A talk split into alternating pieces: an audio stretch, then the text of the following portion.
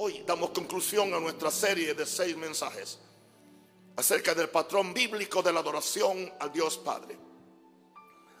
Hoy vamos a ver de los adoradores que el Padre busca.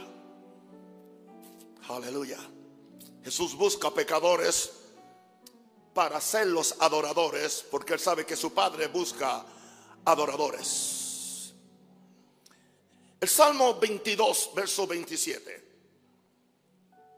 Se, se acordarán y se volverán a Jehová todos los confines de la tierra y toda la familia de las naciones adorarán delante de Él. La adoración no es solamente para los cristianos.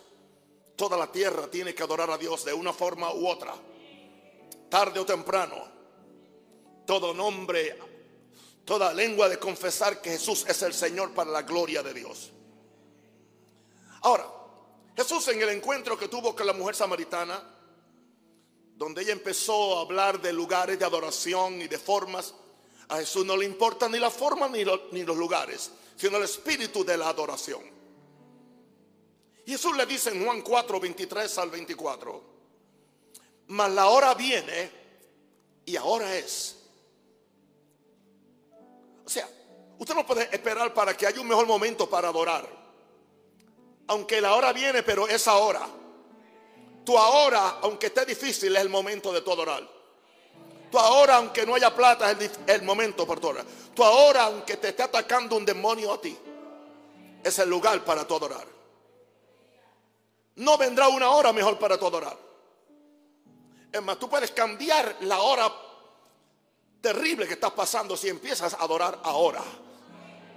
Mas la hora viene y ahora es. Cuando los verdaderos adoradores, indicando esto que hay falsos adoradores, adorarán al Padre en espíritu y en verdad. Indicando esto Jesús fue el primero que certificó que el espíritu de la adoración es primero al Padre. Y que hay que hacerlo en espíritu. No simplemente algo mental o algo emocional. Y en verdad.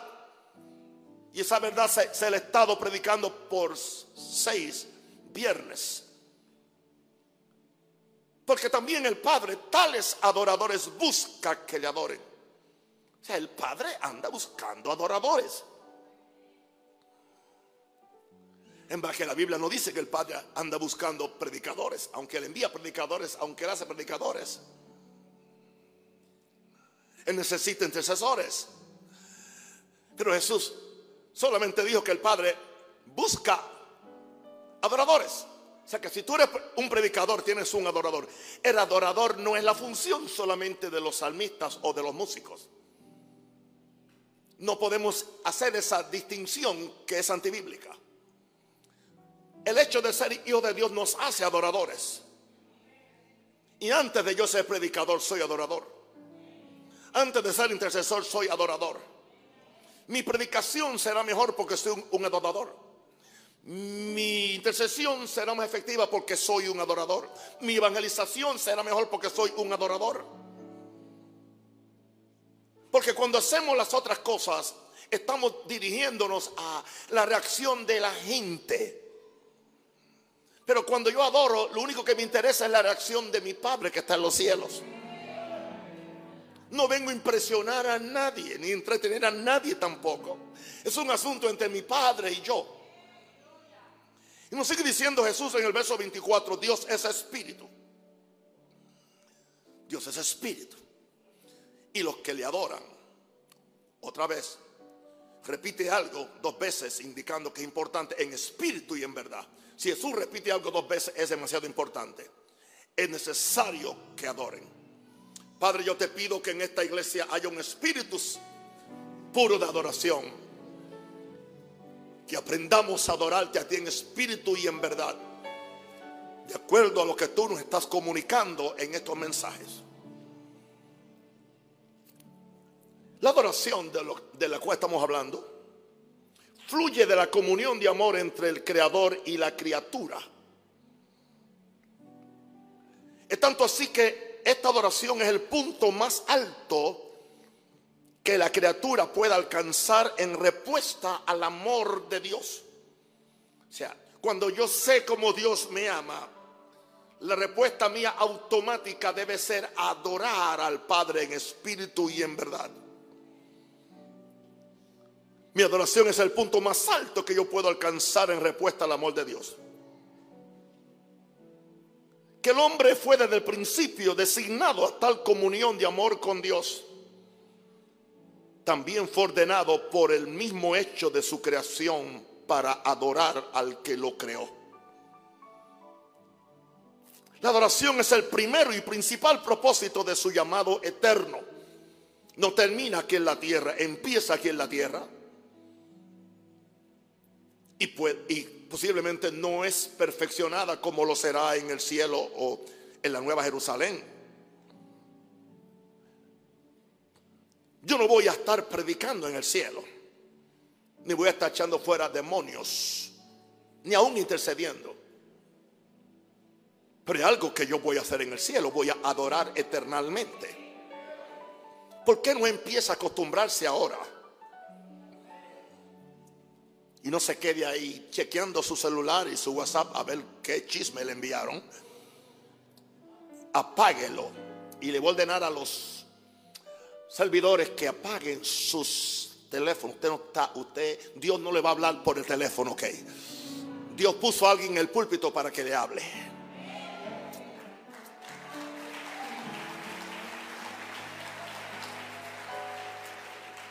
el primero y principal llamado es adoración.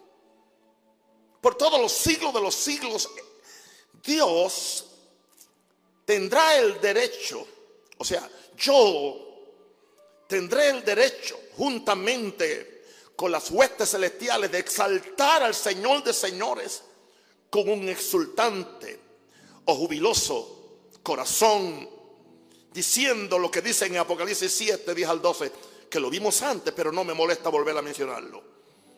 La salvación pertenece a nuestro Dios que está sentado en el trono y al Cordero. Son los dos objetos de nuestra adoración en el cielo. La bendición y la gloria y la sabiduría y la acción de gracias. Verso 12. Y la honra y el poder y la fortaleza sean a nuestro Dios por los siglos de los siglos. Amén. Yo creo que no hemos entendido aún el valor de la adoración como verdaderos adoradores que el Padre busca. Veamos siete cosas acerca de estos adoradores. La primera es que los adoradores verdaderos deben reconocer la soberanía, el poder y autoridad sobre todo lo creado. Deben reconocer la soberanía de Dios, el poder de Dios y la autoridad de Dios sobre todo lo creado. Y por esa razón eso nos mueve a adorar a Dios. creo que fue el verso.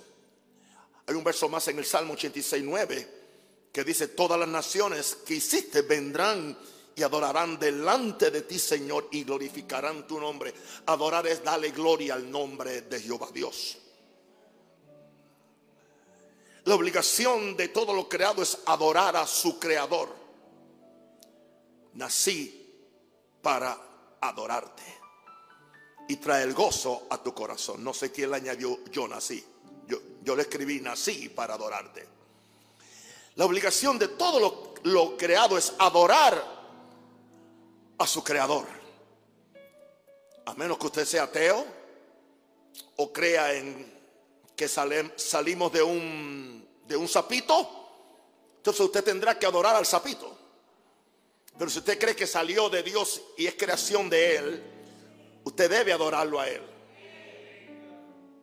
Es creación original de Dios y después volvió a ser creado de nuevo, porque ahora si alguno está en Cristo, nueva criatura es. Así que nada, usted lo va a, a eximirlo de su necesidad de, usted ser un adorador. Este Dios, que es amor, demanda adoración. Demanda adoración. En Nehemías capítulo 1, verso 5, Nehemías está orando, pero en esa oración él hace un acto de adoración. Y dicen en Nehemías 5 y dije, te ruego, oh Jehová Dios de los cielos, fuerte, grande y temible, que guarde el pacto y la misericordia a los que le aman y guardan sus mandamientos.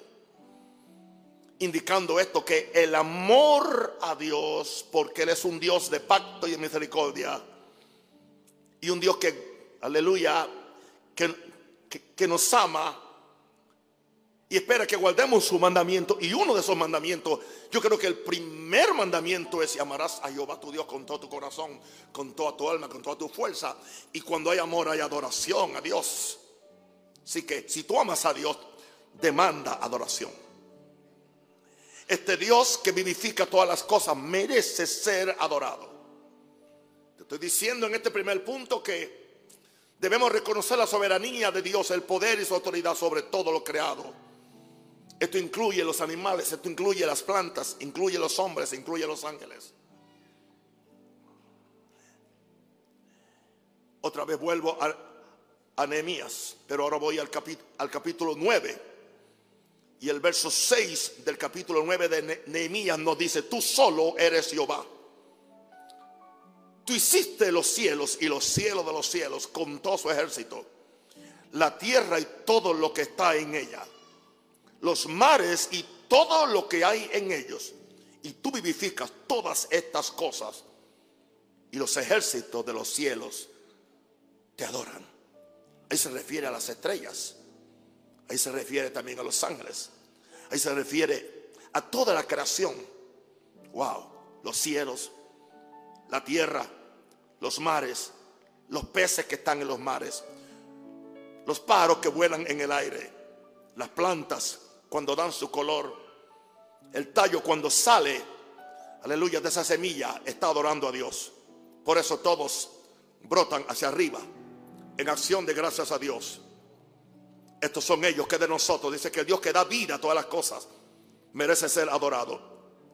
Y yo creo que yo lo adoro porque Él me da vida.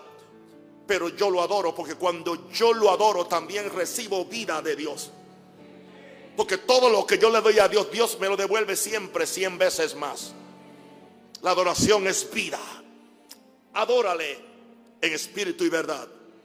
Para que entonces el Dios que vivifica todas las cosas, vivifique tu adoración vivifique tu cuerpo, te dé salud, te dé prosperidad, te dé bendición. Tú tienes que hacer a Dios complacido contigo. Tú tienes que hacer a Dios satisfecho contigo. Créale una atmósfera donde Él se sienta cómodo contigo. No seas un pedigüeño que solamente cuando entras, entras con la, con la lista de compras, con los 12 artículos que quieres que Dios te dé ahora. Yo no estoy diciendo que Dios no nos va a dar todas las cosas. Pero Dios me puede dar todas las cosas, pero yo quiero que Dios se me dé Él. Porque cuando Él se me da, me da su corazón con Él. Y cuando Él me da su corazón, yo estoy satisfecho. El pecado no me atrae. Lo del mundo no me, no me, no me, no me, no le tengo envidia a nadie que tenga algo en el mundo, aunque lo tenga mejor que yo. Porque yo tengo a mi Dios. Yo amo a mi Dios. Mi Dios es todo para mí. Yo lo amo con todo mi ser.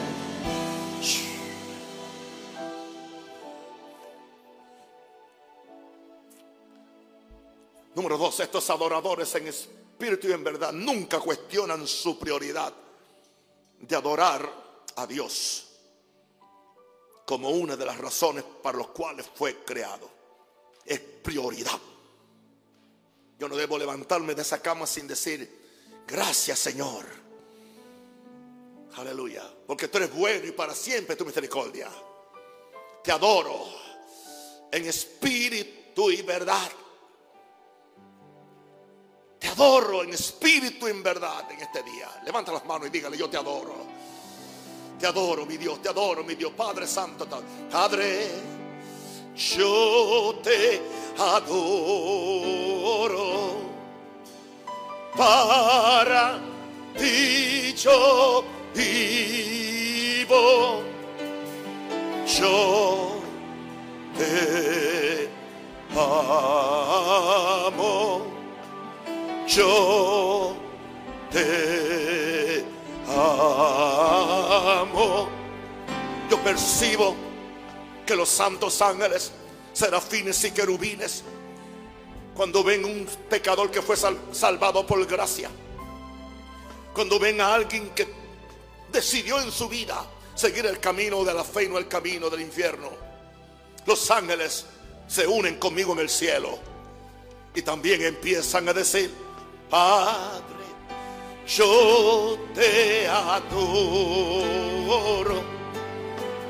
Para ti yo vivo. Yo te amo.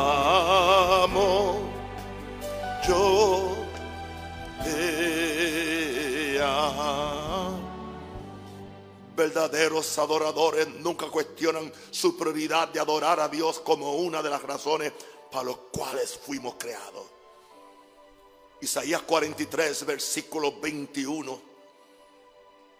Dice el verso, este pueblo, y hablando del pueblo de Israel, pero hoy se refiere también a la iglesia. Este pueblo es creado para mí. Wow. Mis alabanzas publicará. En otras palabras, Dios nos creó para Él, lo cual demanda adoración para Él. Gente que dice, yo adoro a mi mamá, yo adoro a, a esta mujer, yo lo siento mucho. Ningún ser humano, aunque fue mi mamá, va a escuchar mi expresión, mi adorada mamá. Nunca se lo dije. Mis adorados nietos. Adoración es a un Dios. Y nadie es tu Dios. Tu mujer no puede ser tu Dios. El día que sea tu Dios, se te va a romper en las manos. Adora a Dios. Adórale en espíritu y verdad. Oh, adórale en espíritu, ¿verdad? Ok. Algunos que cantan aquí, pero cuando están abajo no cantan. Lo voy a decir así. Yo lo estoy velando, a ver. Porque si no, usted no tiene razón de estar acá arriba. Porque esto no es un show. Esto es adoración.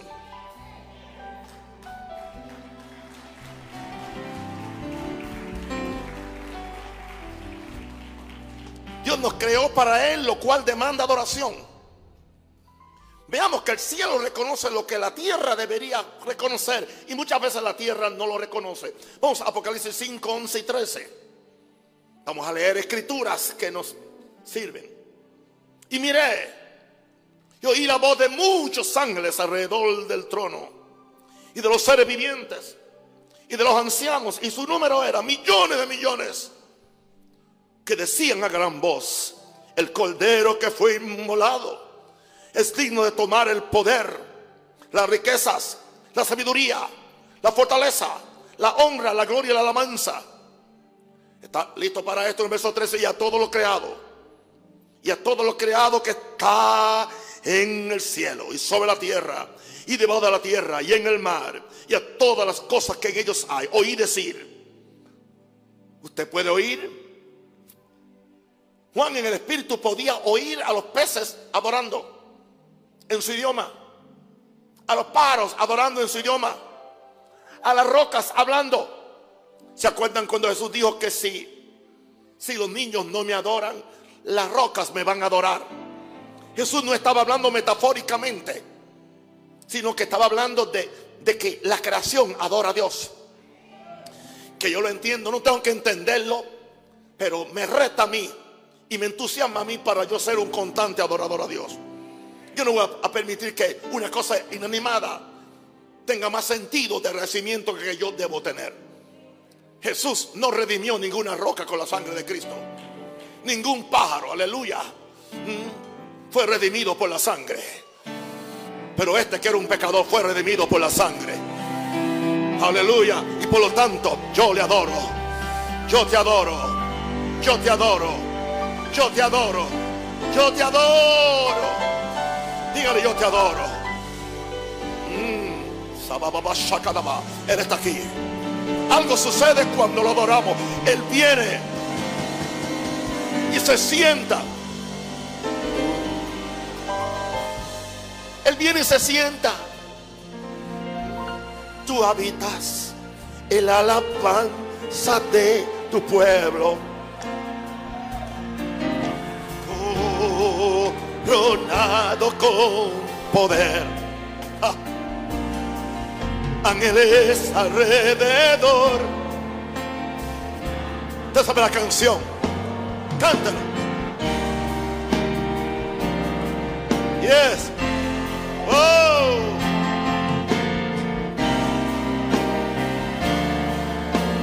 Santo eres tú. La creación declara tu gloria. Eso es. Santo es tu nombre, oh Dios. Santo eres tú. La creación. Santo eres tú.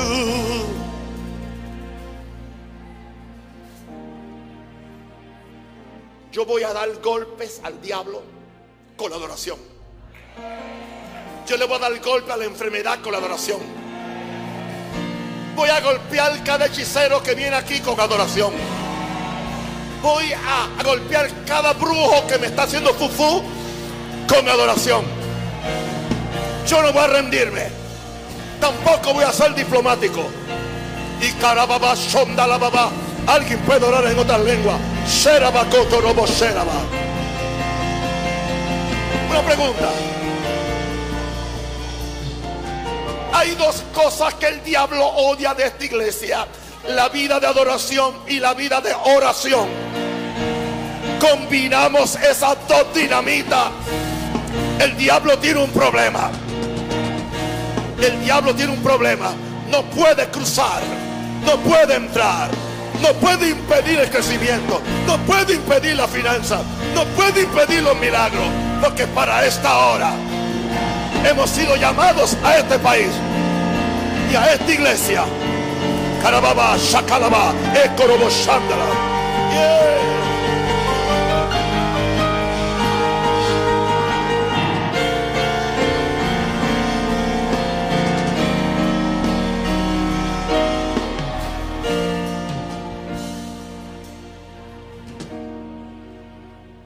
No creas que yo le he tenido fácil en esta semana. Que tuve que salir fuera del país. No. No lo tuve fácil. Pero no dejo de orar y de adorar. Dios es adorado como creador y Jesús como redentor. Y el Espíritu Santo como consolador. No adoro más nadie. Son el objeto de mi adoración. Padre creador, yo te adoro. Jesús redentor, yo te adoro. Espíritu Santo consolador. Yo te adoro. Shakalababakaya. Espíritu. Aleluya. Padre, buscando verdaderos adoradores. Número tres. La adoración de ese adorador debe fluir de su amor pasional y absoluto al Dios que lo creó y lo redimió. Deuteronomio 6, 4 al 5. Oye Israel, Jehová nuestro Dios, Jehová uno es.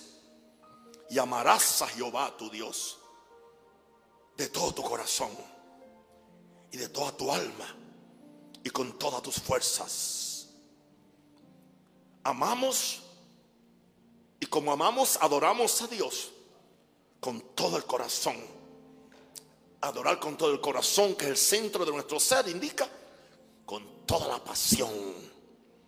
Y recuerde que el Espíritu Santo nos anhela celosamente para Dios. Y nos inspira a adorar. Y nos inspira a amar a Dios. Tú amas con todo el corazón, pero amas con todo el alma. Cuando amamos y adoramos a Dios con todo el alma, indica que estamos adorando a Dios inteligentemente. Las emociones se las entregamos al Señor. No tenemos miedo a llorar o a tirarnos un grito en, en algún momento. Amamos y adoramos a Dios con el alma, indicando que en el proceso le estamos entregando la voluntad. Haz lo que quieras de mi Señor. Tú el alfarero, te adoro, yo el barro soy. Dócil y humilde, yo quiero ser. Cumplace siempre en mí tu querer. Aleluya. Espíritu, corazón, alma y, y con todas tus fuerzas. Amamos y adoramos a Dios con todas las fuerzas. Con la fuerza de mi garganta. Con la fuerza de mis manos y las levanto. Y si tengo que aplaudirle a Él con la fuerza de mis manos, use la fuerza de sus manos. Batid manos, oh pueblos. Batid manos, oh pueblos. Oh, aleluya, Él es digno. Oh, oh, oh, aleluya.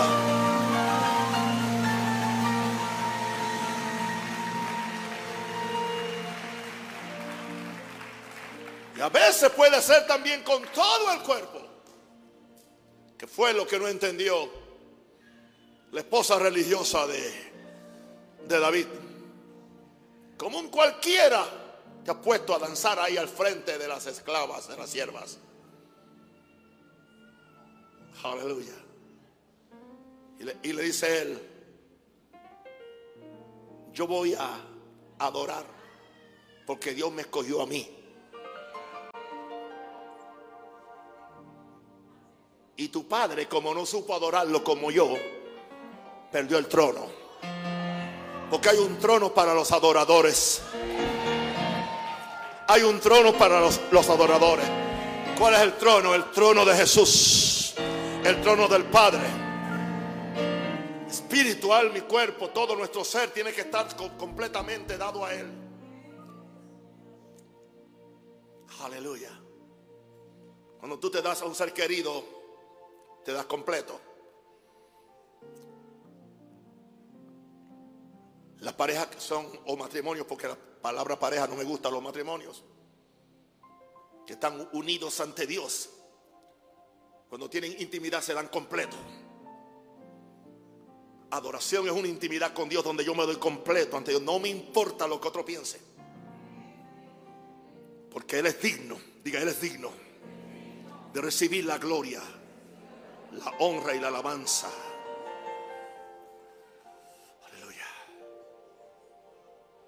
El Padre busca verdaderos adoradores. Número cuatro. El verdadero adorador rehúsa tener otros dioses fuera del verdadero Dios de los cielos y la tierra. No hay lugar para otro Dios. No hay lugar para honrar a alguien más que a Jehová Dios. No hay lugar para amar a alguien más que a Dios. Esto no se compromete, este, esto no se negocia. No pondré los ojos en nadie más que en Jesús. No pondré los ojos en nadie más que en mi Padre Jehová. Éxodo 34, 14 dice, porque no te has de inclinar o no has de adorar a ningún otro Dios. Pues Jehová cuyo nombre es celoso, Dios celoso es. ¿Qué significa esto? Que antes de adorar a Dios debemos sacar todo ídolo del corazón. Sucede que Dios nunca aceptará una adoración mixta, mixta. Yo adoro primero aquello, después te adoro cuando tengo tiempo.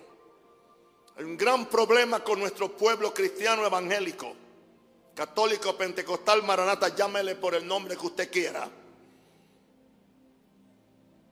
Creen que el único día de, adorar es el domingo y creen que son solamente son dos horas o no dos horas sino los 30 minutos de la adoración usted está completamente equivocado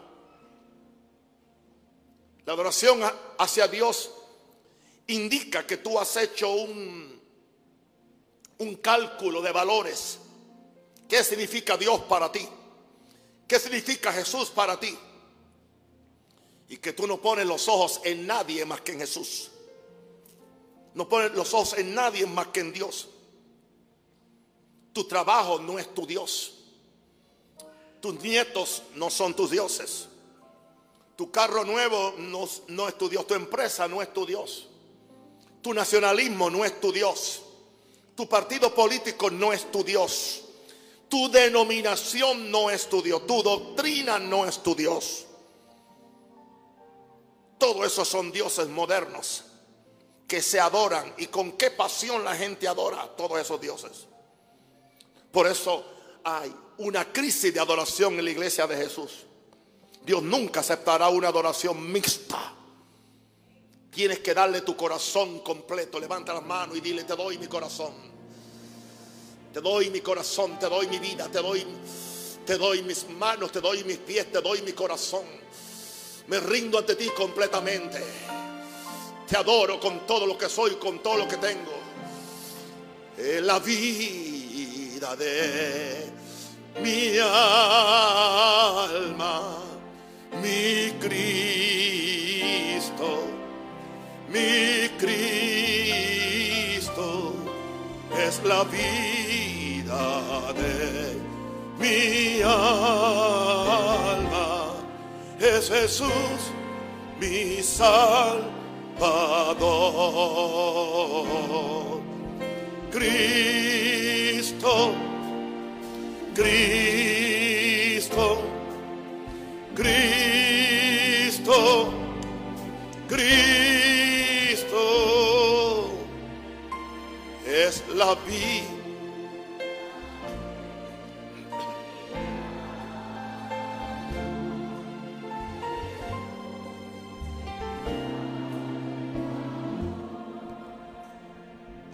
Que dice que Dios es celoso él es celoso. Es un Dios celoso. Y Él tiene el derecho. Porque somos de Él primero. Así que mi primera fidelidad es a Dios. ¿Sabe por qué mi esposa sabe que yo le soy fiel a ella? Porque ella ha visto mi fidelidad a Dios. El día que ella vea que mi fidelidad a Dios ha, ha tomado un segundo lugar, ella sabe que después sería posible que el de ella fuera el tercer lugar. Pero ella sabe que si mi fidelidad es primeramente a Dios, sabe que la segunda es hacia ella. Por eso no hay miedo cuando hay cuando hay un matrimonio donde están ambos rendidos completamente, la infidelidad nunca puede entrar. Cultive su matrimonio en la presencia de Dios. Y no hacen falta conferencias de matrimonio con notas pornográficas, donde los pastores le enseñan a la gente hasta las posiciones que deben usar.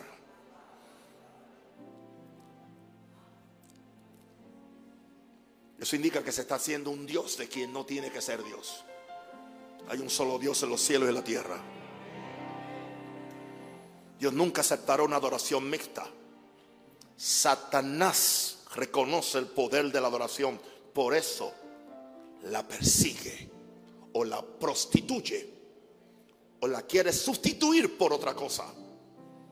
Es más que ruido, es más que algazara, es más que, que consignas, es más que banderines, es más aún que aplausos. Es un corazón contrito y humillado. Te adoro, Señor. Te adoro con todo mi ser. los adoradores que el Padre busca, número 5.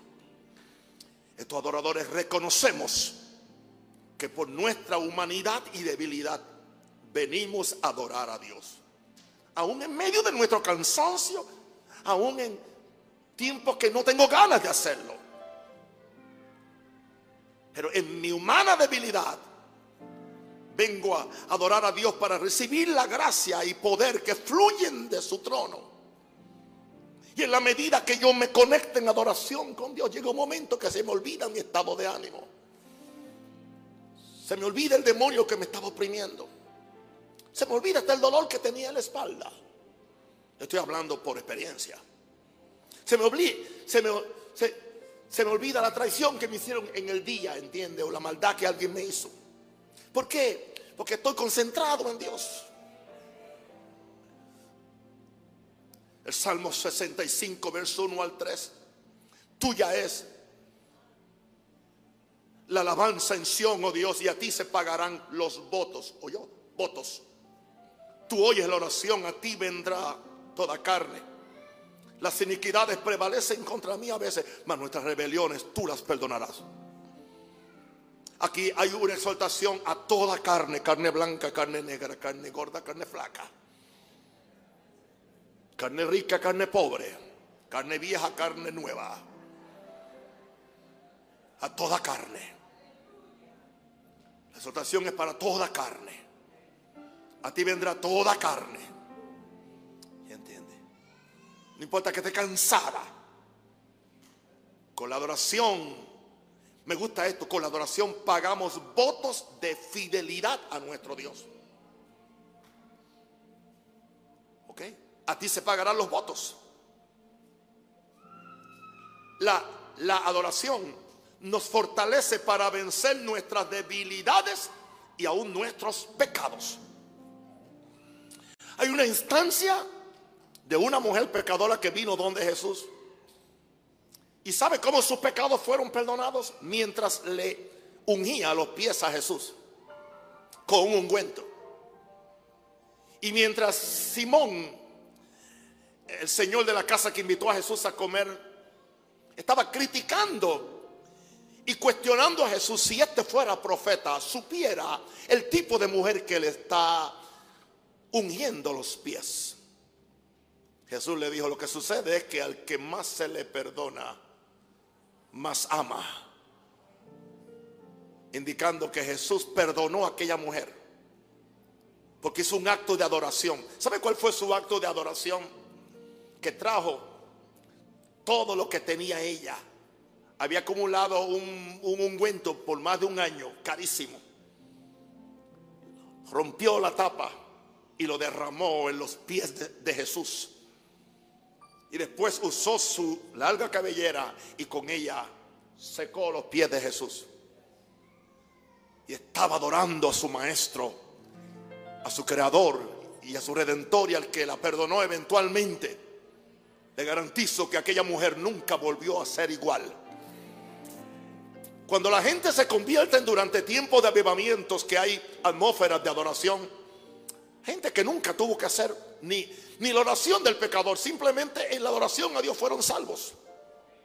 No meta a Dios en un cajón, que siempre hay que repetir una frase o una oración. Wow, wow. La adoración nos fortalece para vencer nuestras debilidades y aún nuestros pecados. Número 6. Dios busca verdaderos adoradores. Estos verdaderos adoradores tiemblan ante la majestad y santidad de Dios. Vamos al Salmo 29, verso 1 al 2. Y mire la palabra con la cual empieza el verso 1 del Salmo 29. Tributad a Jehová. Un tributo es un impuesto. Un tributo es un, un impuesto que se le debe a un gobierno o que se le debe a un reino, o que se le debe a un rey. David veía a Dios como rey. Y él sabía que a, los reyes se le tributan cosas. El tributo mayor que él veía era la, la alabanza. Dice, tributad a Jehová, oh hijo de los poderosos.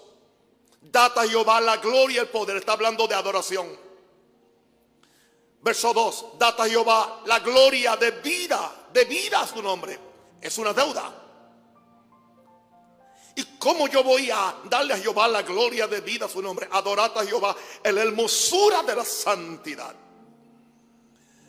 La adoración es un tributo, que, lo que implica que se le debe al Rey del cielo.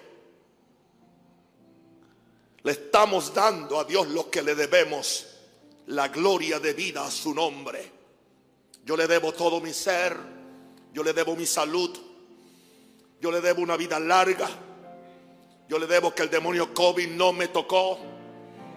Aleluya. Yo le debo que Dios me mantuvo en pie para ayudarlos a ustedes. Yo le debo la vida a Dios que no permitió que el diablo me matara en mi propio púlpito. Yo le debo todo a Dios. Sería un ingrato si yo no le adorara. Aleluya. Sería ingrato si no te adorara por lo mucho que has hecho por mí. Ayúdeme a alguien. Rodea, salto, valor sin igual. Solo tú mereces la gloria. A él.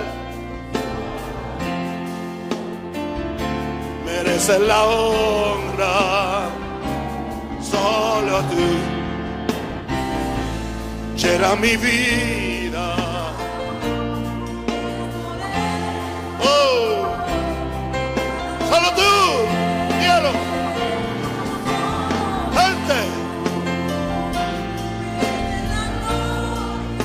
Solo tú. Mereces la honra, solo tú llena mi vida.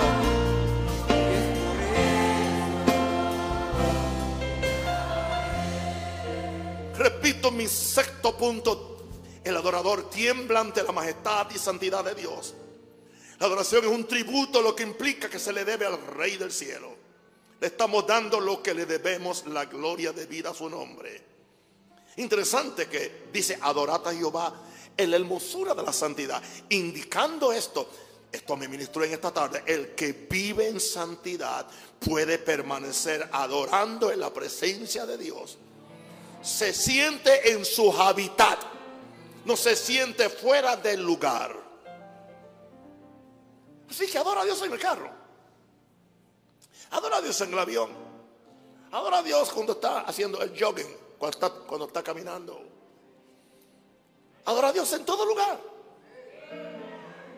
No necesita un altar, ni un piano, ni un órgano. ¿Sabe lo que necesita un Dios? Y un corazón agradecido. ¿Está tu corazón agradecido? Pues entonces dale gloria. Dale gloria. Dale gloria.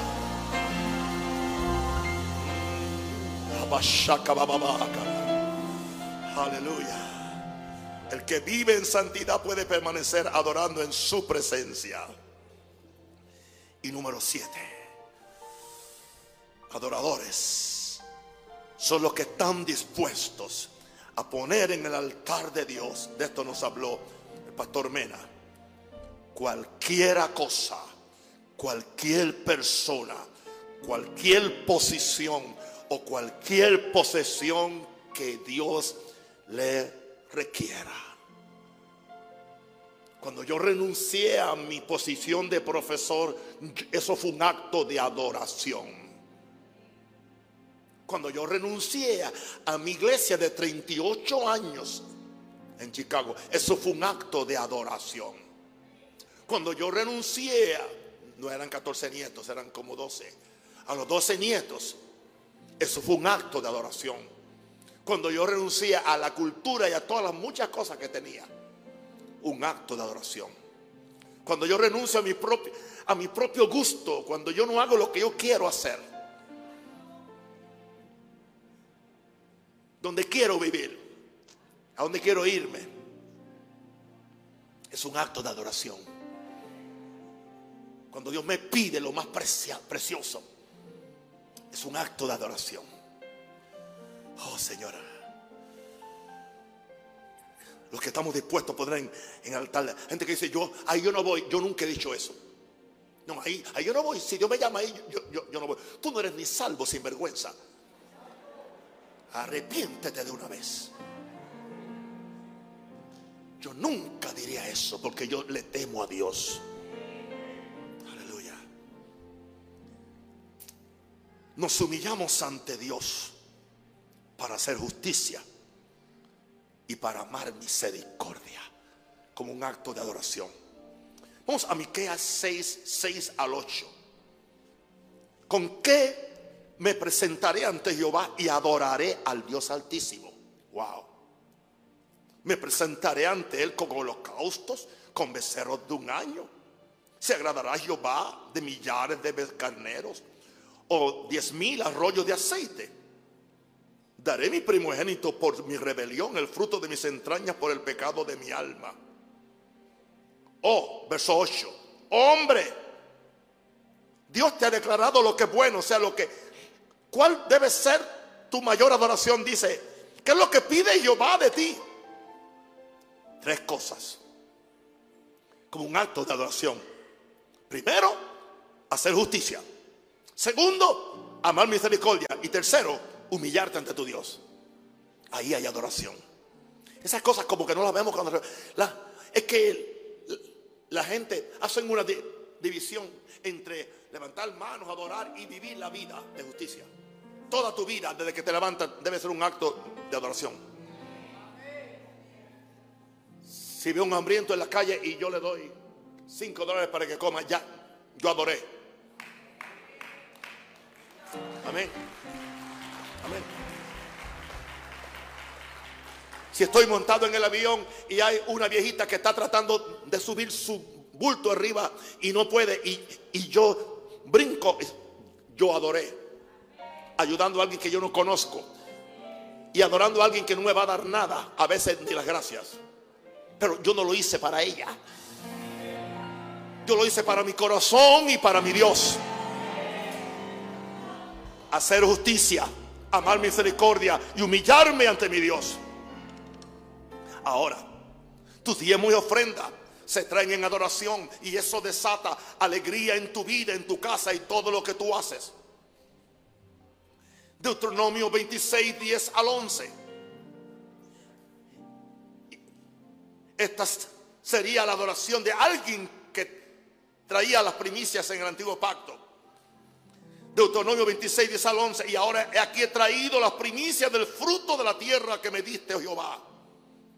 Y lo dejarás delante de Jehová tu Dios y adorarás. Y adorarás. No, no, no diezme sin adorar. Y adorarás delante de Jehová tu Dios. ¿Y cuál es la consecuencia de esa adoración con tu diezmo y tu ofrenda? Y te alegrarás en todo el bien que Jehová tu Dios te haya dado a ti y a tu casa.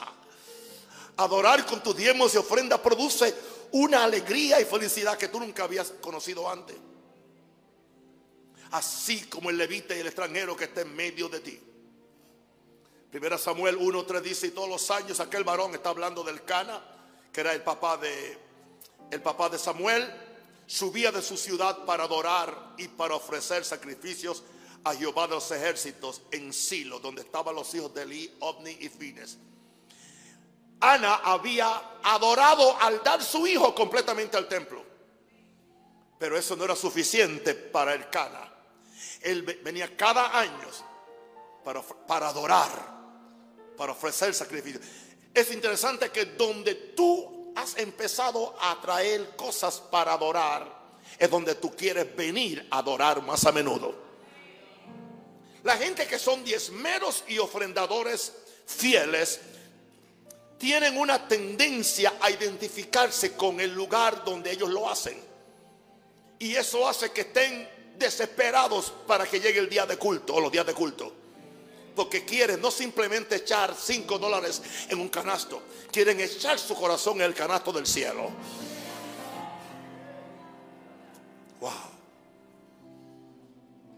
Pero quieren un acto mayor de adoración del cual habló el pastor Mena no hay un acto mayor de adoración que dar lo más que tú amas en la tierra. Esa fue la prueba mayor que Dios le hizo al que iba a ser el padre de la fe y el padre de los creyentes. Entrégame al hijo que más tú amas. Ni lento ni perezoso. Lo tomó, lo cargó en un burrito, llevaba al niño llevaba la leña, aleluya, llevaba el fuego y el niño le dice, papá, ¿dónde está el cordero? Porque yo he adorado contigo en otras ocasiones y tú siempre que vas a adorar ese lugar tú llevas un cordero y esta vez no hay cordero. Imagínense el corazón del padre. Me acuerdo cuando a Abraham se despidió de los siervos y le dijo, iremos, adoraremos en plural y volveremos. ¿Qué indica eso? Que él sabía que haré él darle a Dios aún a su hijo, que iba a haber un milagro. Y nos añade el libro de Hebreos, que en sentido figurado lo entregó, sabiendo que Dios era poderoso, aún para levantarlo de los muertos. Todas las cosas que yo le metí el cuchillo en Chicago van a resucitar en Panamá van a resucitar. Y el diablo no me va a robar la recompensa. Veré la iglesia que nunca vi en Chicago. Tendré el templo que nunca tuve en Chicago. Tendré la influencia que nunca tuve en Chicago. ¿Por qué razón? Porque he dado todo lo que yo tengo. Y a veces me he quedado en cero. Porque es lo que Dios me ha dicho. Porque Dios no es hombre para que mienta de hombre para que se arrepienta. Lo que Él dijo, Él lo va a hacer. Y aquí estoy, Señor, en tu presencia. Ponte de pie, aleluya. Ponte de pie, aleluya. Levanta la mano. Ponte sus manos. Y dile, yo quiero adorarte. Dile, dile, dile. Tómame, dile, tómame. Tómame. Me pongo en tus manos. Me pongo en el altar. Haz lo que quieras conmigo. Tómame, dile, tómame, tómame. No tengo dinero para diezmar, ok, pero estoy yo, está mi corazón. Conquista mi corazón, conquista mi vida, aquí estoy. Dile, dile, dile, dile. Gracias, Padre. Gracias, Padre. Padre, he cumplido mi compromiso de traer esta serie de enseñanzas. Y ahora yo pido que la palabra que ha salido de mis labios con estos seis temas no vuelva atrás vacía. Declaro y te pido que esos mensajes que están colgados en el púlpito en un rosario sean accesados por la gente que tiene hambre y sed de Dios. Que tengan una atracción como ninguna otra serie. Para que el pueblo que me está escuchando y que tiene simpatía por mi ministerio puedan subir a nuevos niveles de, adoración y, y de alabanza. Yo declaro, Señor, que vienen grandes cosas para esta iglesia. Milagros, señales, maravillas, dinero en abundancia, multitudes en abundancia. Y grande será la gloria, porque hemos puesto al Dios en primer lugar.